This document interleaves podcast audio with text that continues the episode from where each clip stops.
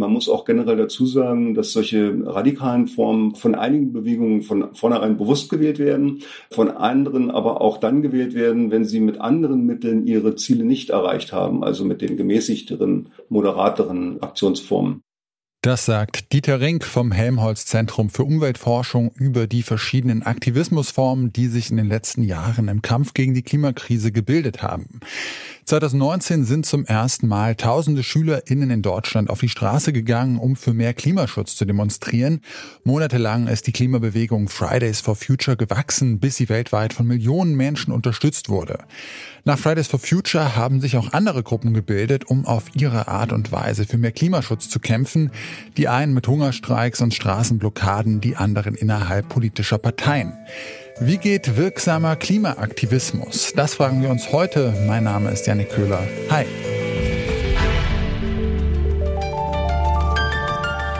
Zurück zum Thema.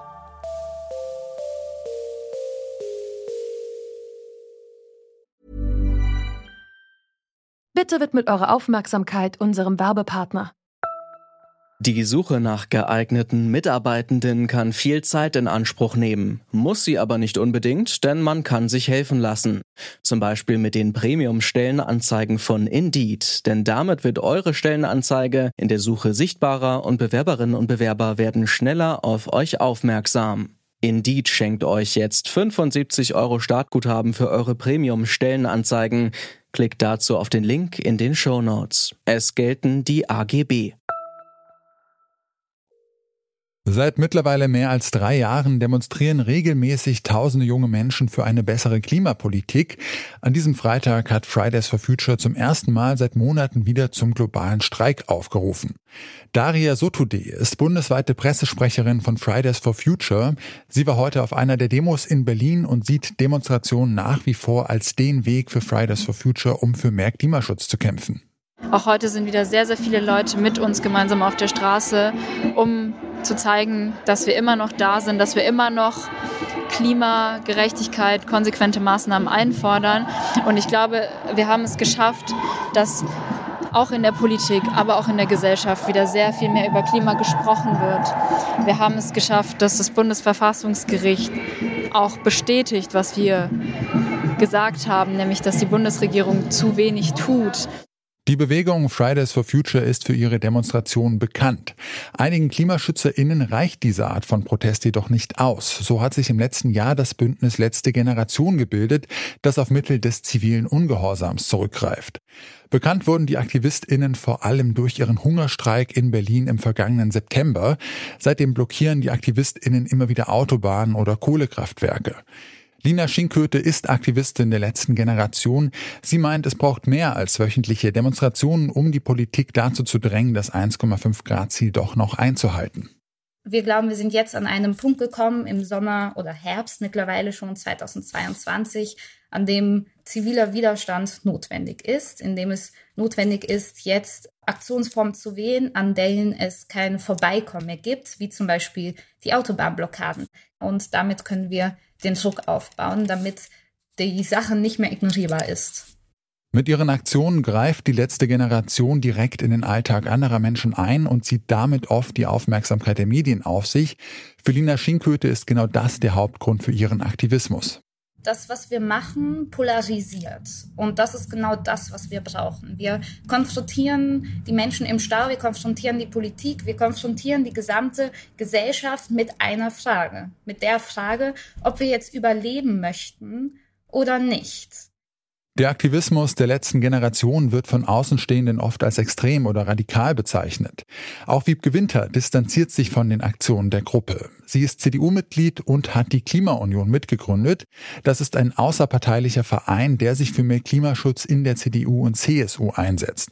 Sie kann nicht nachvollziehen, inwiefern es dem Klima hilft, wenn man sich auf die Straße klebt. Klar, man erzielt Aufmerksamkeit, aber ich frage mich doch immer, kann man diese Energie nicht besser nutzen, indem man neue Vorschläge einbringt, indem man dann friedlich demonstriert, ohne in den Straßenverkehr einzugreifen. Und auch gerade die Menschen, die da betroffen sind, also der einzelne Autofahrer, der dadurch aufgehalten wird, die Straße dazu passieren, das ist ja nicht derjenige, der zum Schluss über die Klimapolitik in Deutschland entscheiden kann. Die Macht, etwas zu ändern, liegt am Ende bei der Politik und damit bei den Parteien und die Klimaunion will genau dort ansetzen, so wie Gewinter. Doch was kann das Bündnis innerhalb der CDU-CSU eigentlich ausrichten? Wir wollen ein Think Tank sein innerhalb der Union mit Unionsmitgliedern, der sich dafür engagiert, wie wir möglichst pragmatisch zum 1,5 Grad Ziel kommen wollen. Und dafür verabschieden wir unterschiedliche Papiere. Wir sprechen mit Expertinnen und Experten. Wir veranstalten Kongresse, wo wir darüber sprechen, wie wir auch zum Beispiel negative Emissionen nutzen können. Und wir sprechen natürlich auch mit der Partei und setzen uns auf dem Bundesparteitag für mehr Klimaschutz ein. Der Klimaaktivismus nimmt also momentan ganz unterschiedliche Formen an. Fridays for Future ist am längsten dabei und hat viel erreicht, doch auch die anderen Gruppen sollten nicht unterschätzt werden. Dieter Rink arbeitet am Helmholtz Zentrum für Umweltforschung und beschäftigt sich unter anderem mit sozialen Bewegungen und Protesten. Ich habe ihn gefragt, ob man messen kann, wie wirksam diese verschiedenen Aktivismusformen eigentlich sind. Also das ist ein bisschen schwer zu beziffern, äh, welchen Einfluss das hat. Man muss erstmal generell sagen, dass sich Protest an die Öffentlichkeit, an die öffentliche politische Meinung adressiert. Also der Protest will ein Thema, ein Problem, eine Herausforderung, wie auch immer, auf die Agenda setzen. Und insofern kann man natürlich gucken, wie beispielsweise ein Thema wie jetzt beispielsweise Klimawandel dann gerankt wird. Also inwiefern das dann einen höheren Stellenwert in der Öffentlichkeit hat, bei Meinungsumfragen beispielsweise. Die verschiedenen Formen des Klimaaktivismus haben ein gemeinsames Ziel, die Klimakrise ganz oben auf die politische Agenda zu bringen und die Erderwärmung auf 1,5 Grad zu begrenzen.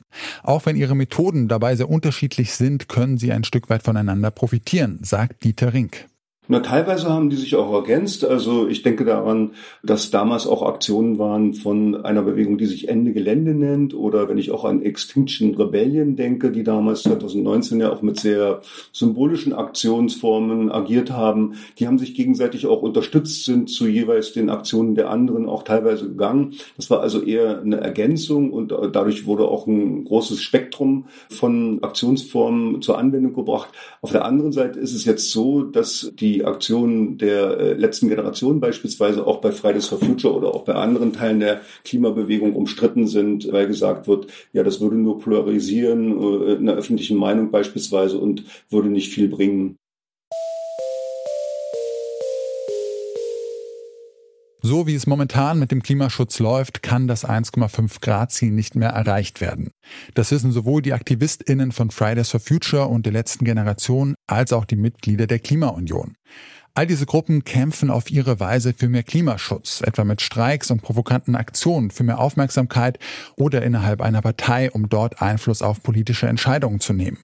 Am Ende betonen unsere Gesprächspartnerinnen aber, dass jedes Engagement zählt, wenn wir die Klimakrise noch irgendwie bremsen wollen. Das war es von uns für heute. An dieser Folge haben Eleonore Grauwag, Lucia Juncker und Alea Rentmeister mitgearbeitet. Produziert wurde sie von Benjamin Zerdani, Chefin vom Dienst war Alina Metz und mein Name ist Janik Köhler. Ich sag ciao und bis zum nächsten Mal. Zurück zum Thema vom Podcast Radio Detektor FM.